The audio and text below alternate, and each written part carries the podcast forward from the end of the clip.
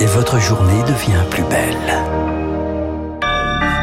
Soyez les bienvenus si vous nous rejoignez sur l'antenne de Radio Classique. Nous sommes le mardi 30 mai et il est 7h30. La matinale de Radio Classique avec Renaud Blanc. Et le journal essentiel présenté par euh, Charles Bonner. Bonjour Charles. Bonjour Renaud, bonjour à tous. À la une ce matin, Moscou attaqué par des drones. C'est ce qu'annonce le maire de la capitale russe. Ce matin, il appelle la population au calme après une rare attaque qui a provoqué des dégâts mineurs sur des bâtiments selon lui, mais aucune victime n'est recensée. Pour le moment, euh, deux immeubles sont évacués un peu plus tôt cette nuit en Ukraine, à Kiev, la capitale, là aussi visée par des drones. Une personne est décédée et plusieurs sont blessés on y revient en longueur dans le journal de 8 heures de Lucille Bréau. Retour en France avec un risque de sécheresse maintenu. Il a beaucoup plu ces dernières semaines et pourtant 26 départements sont concernés par ce risque car il faut distinguer la sécheresse agricole qui concerne la surface de la sécheresse en profondeur, celle des nappes phréatiques dont près de 70% sont à un niveau bas, voire très bas. Alors pour y remédier, des méthodes artificielles voient le jour pour recharger les nappes. C'est le cas dans les Yvelines. Au PEC, c'est le reportage de Lucie C'est sur cette barge installée sur la Seine que tout commence. Ici, nous sommes au niveau du décrieur et on va avoir un genre de peigne qui va venir éliminer des plastiques, des arbres, des feuilles qui peuvent être sur la Seine. Karl Glucina est le directeur de l'usine Suez Paris Seine-Ouest. Le principe, ça va être de prendre l'eau dans la Seine, de la traiter pour ensuite la réinjecter dans des bassins pour qu'elle puisse percoler vers la nappe. Au PEC, chaque année, 10 à 20 millions de mètres cubes d'eau sont puisés en continu dans la Seine.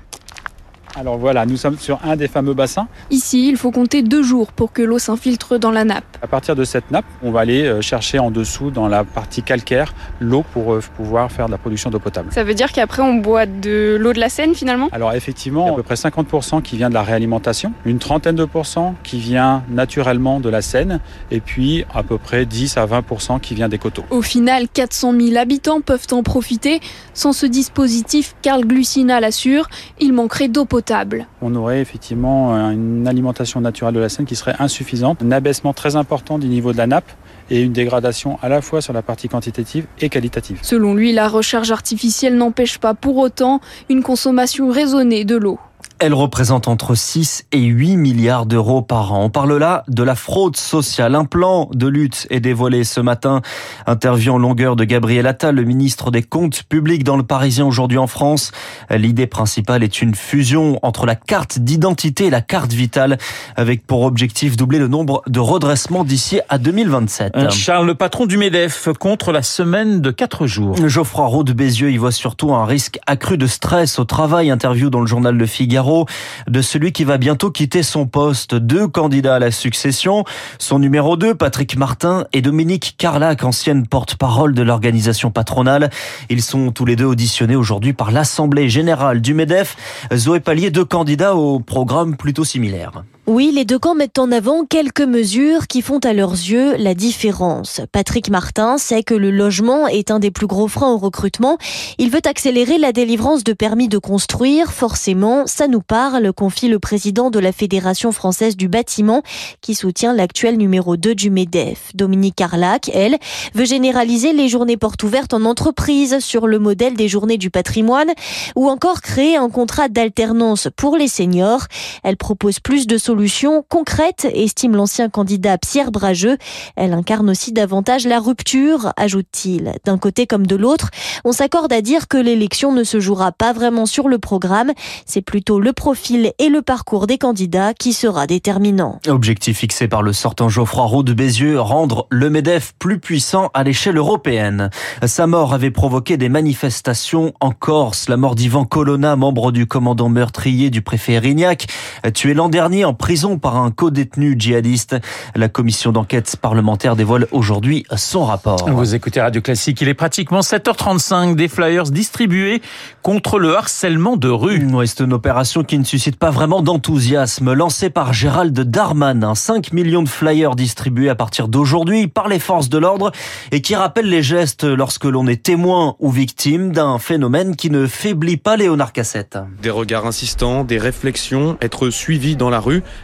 Amaya le vit au quotidien, surtout sur son trajet pour aller en cours à la Sorbonne. Dans les transports, euh, les hommes ils se collent trop à moi. Même euh, des mains aux fesses quand je monte les escaliers du métro. Moi, on m'a jamais aidé. Du coup, j'essaie de baisser la tête parce que je sais que je vais croiser des regards d'hommes. Je peux être en jogging, je me fais emmerder autant. Face à ces situations, certaines ont commencé à mettre des vêtements plus amples pour tenter d'éviter le harcèlement. Clémence et Élise, elles, prévoient toujours leur déplacement. Il y a toujours quelqu'un qui me raccompagne, que ce soit en voiture ou que je rentre en Uber, mais je vais jamais prendre un autre petit lien, je vais ramener rentrer toute seule en transport le soir. Moi, je deviens un peu parano quand on me suit. Je rentre dans un endroit où il y a du monde, où je passe toujours euh, ma localisation à une copine. L'annonce de la distribution de flyers pour rappeler les gestes à avoir lors d'une agression provoque l'incompréhension chez Marie, insuffisant selon elle. C'est pas en distribuant encore plus de papier que les harceleurs vont se dire euh, faut arrêter. Qu'est-ce qu'il faudrait faire à ce moment-là Déjà éduquer en cours, en primaire, euh, plus de répression aussi. Tout ce qui est euh, dépôt de plainte, que ce soit mieux pris en compte. Sur les 3700 infractions pour outrage sexiste enregistrées sur la période 2020-2021, seuls 15% des cas ont en effet entraîné des poursuites. Il est le principal suspect d'un triple homicide. Une femme et deux enfants retrouvés jeudi à Dreux.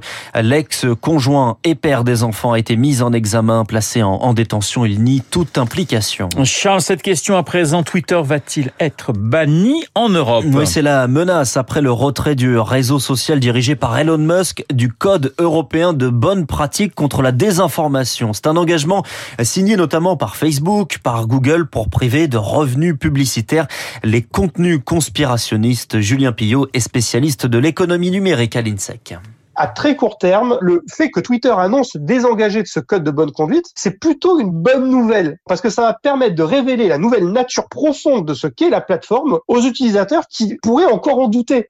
C'est sur plus long terme que ça devient intéressant parce que le Digital Services Act, qui va entrer en application en 2023, qui lui, contrairement au code de bonne conduite, sera contraignant. Bah, si Twitter ne se pas en conformité avec ce paquet législatif, eh ben Twitter sera sanctionné, probablement d'abord de façon euh, financière, et puis euh, en cas de manquement répété, euh, ça pourra éventuellement aller jusqu'à une interdiction d'opérer ces services en Europe. L'analyse de Julien Pillot, spécialiste de l'économie numérique. Une trentaine de soldats de l'OTAN blessés au Kosovo.